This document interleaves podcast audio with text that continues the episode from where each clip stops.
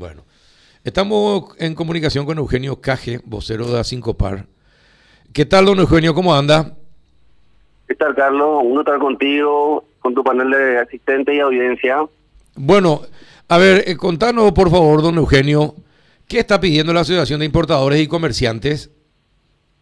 Bueno, nosotros venimos trabajando el año pasado pidiendo tres cosas importantes, un trabajo muy cercano con el viceministro Carlos eh, Mancuello en el tema de la ley de etiquetado, eh, que es justamente una ley que te pide que tener varios datos sobre el producto como calzados, indumentarias y todo tipo de productos que está hoy siendo un sobrecosto innecesario para el para el importador, para el comerciante y que eso ya se traslada al consumidor final. Ese es uno. Después también estamos con el tema de las bolsoneras, que es la mafia del robo, que estamos teniendo básicamente el 50% de la ganancia neta de las empresas está yendo por allí porque ellos tienen la capacidad de robarnos directamente 880 mil uraníes en cada visita y eso entra como robo atelario. Y lo que estamos pidiendo también a la Dirección Nacional de Aduanas es que el costo del flete que estaba antes de 3 mil dólares, que hoy en día nos están cobrando más o menos una faja de 15 mil y 18 mil, baje también de modo que ese impuesto nosotros, esa diferencia de impuestos, pasemos a un mejor precio al consumidor final también. Todo con la finalidad de ayudar esta temporada a las importaciones que hicimos para que el, con el presupuesto ajustado que tenga el consumidor final pueda tener mejor capacidad de compra al momento de entrar a nuestras tiendas. Bueno, eh, ¿y qué más están pidiendo, Eugenio? Eh, aparte, no, estos son los tres temas que estuvimos ayer hablando con nuestra nueva liga de Samaniego y el cual vamos a tener un, una posición de trabajo, calculo que van a ser unas semanas hasta tener alguna algún visto bueno o alguna resolución, ¿verdad? Son los tres temas importantes. Bueno, Juan, ¿alguna consulta? eh, quería preguntar, en, el tema, eh, ustedes eh, nuclean también a, a, importadores, ¿no? Estos, este régimen impositivo que justamente tanto la aduana como la SED habían implementado hace un año y medio, dos atrás por ahí, el IVA casual, el, el impuesto particularmente a los artículos electrónicos, ayudó algo también para entrar de vuelta en una competencia más leal, digamos, con, con los que compraban online, por ejemplo? Eh, realmente a nosotros no nos tanto de eso, ¿sabes por qué? Porque somos más tiendas nosotros. Ah, ya. Nuestro grupo está más centrado en lo que son calzados, indumentarias, bazar, de, de, decoración. Ese es nuestro, nuestro mayor fuerte y eh, básicamente eso. Correcto, correcto. Bueno, eh, ¿A cuántas a cuántas empresas importadoras eh, de eh, comercio import, eh, importadoras aglutina a cinco par? Bueno, nosotros estamos somos eh, 12 cadenas, digamos, entre grandes importantes. Por alto nombre está entre esa eh, Fernandito, Fabio Turcos, está um, El Ofertazo, Casa Paraná, Marketplace, Unicentro, eh, Diefer. Entonces, la gran mayoría de nuestros asociados tienen su propio departamento de importación también es asociado nuestro, eh, de manera especial, la transportadora Guaraní, por ejemplo, que es la que maneja bastante la parte de comercio exterior y bueno, eh, digamos que somos actores bastante activos de lo que sería el comercio exterior. Ajá. Bueno, y a ver, eh, ¿y cuáles son los mayores daños que sufren por, eh, por robos, por ejemplo? Eh, ¿Y de qué manera actúa la gente para, para robar en los comercios? Bueno, la, en específico las, las bolsoneras su sistema de trabajo es, vienen más o menos a tres personas, dos son las que la mayoría normalmente a las vendedoras o a la gente del sector, y una viene justamente con un, digamos, con una ropa que va directamente pegada a la piel y ahí va metiendo los productos y que se van pegando prácticamente al cuerpo y te puede meter desde una licuadora hasta Hijo. lo que sea necesario. Entonces, la capacidad de robo que tienen ellas es impresionante muchas veces se ven totalmente avasallados los sistemas nuestros, inclusive de circuito de cámara, eh, la gente de las ventas, la gente de prevención de riesgos. Entonces, fácilmente nosotros día por medio estamos teniendo una visita, calculamos que tenemos una pérdida acumulada mensual, no menos de 10 millones de guaraníes en cada, en cada tienda, para que tengan una idea más o menos. ¿En cada tienda? En cada tienda. A las puchas. Sí. Y, y, son tiendas que por su volumen de, de, de, negocios no pueden contar con sensores en esos productos.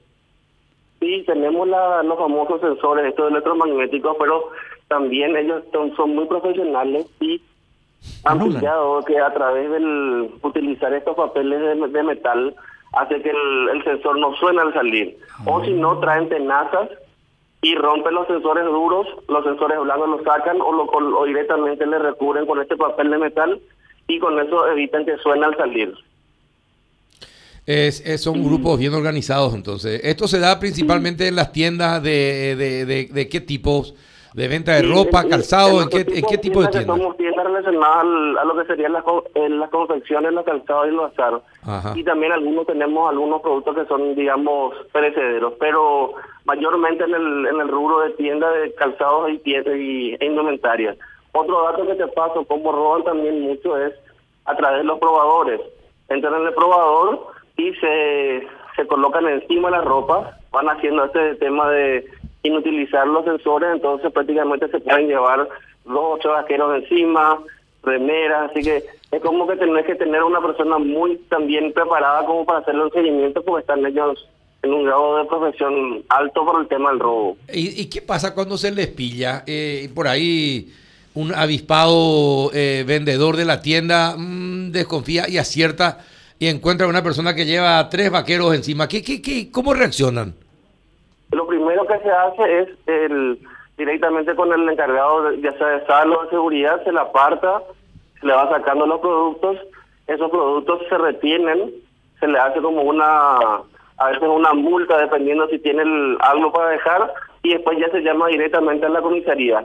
Lo que hace la comisaría, lo máximo en muchos casos con algún esfuerzo es hacerle alguna retención de un par de horas y después ya le tiene que soltar. Porque si vamos a hacer todo el proceso largo, deberíamos irnos a fiscalía, ese, esa ropa o producto que iba a robar queda como evidencia, se abre una carpeta y ahí recién lo máximo que se puede hacer es, es termina como robo atelario y como máximo que la persona no pueda volver al local, pero no hay tampoco demasiado castigo, digamos.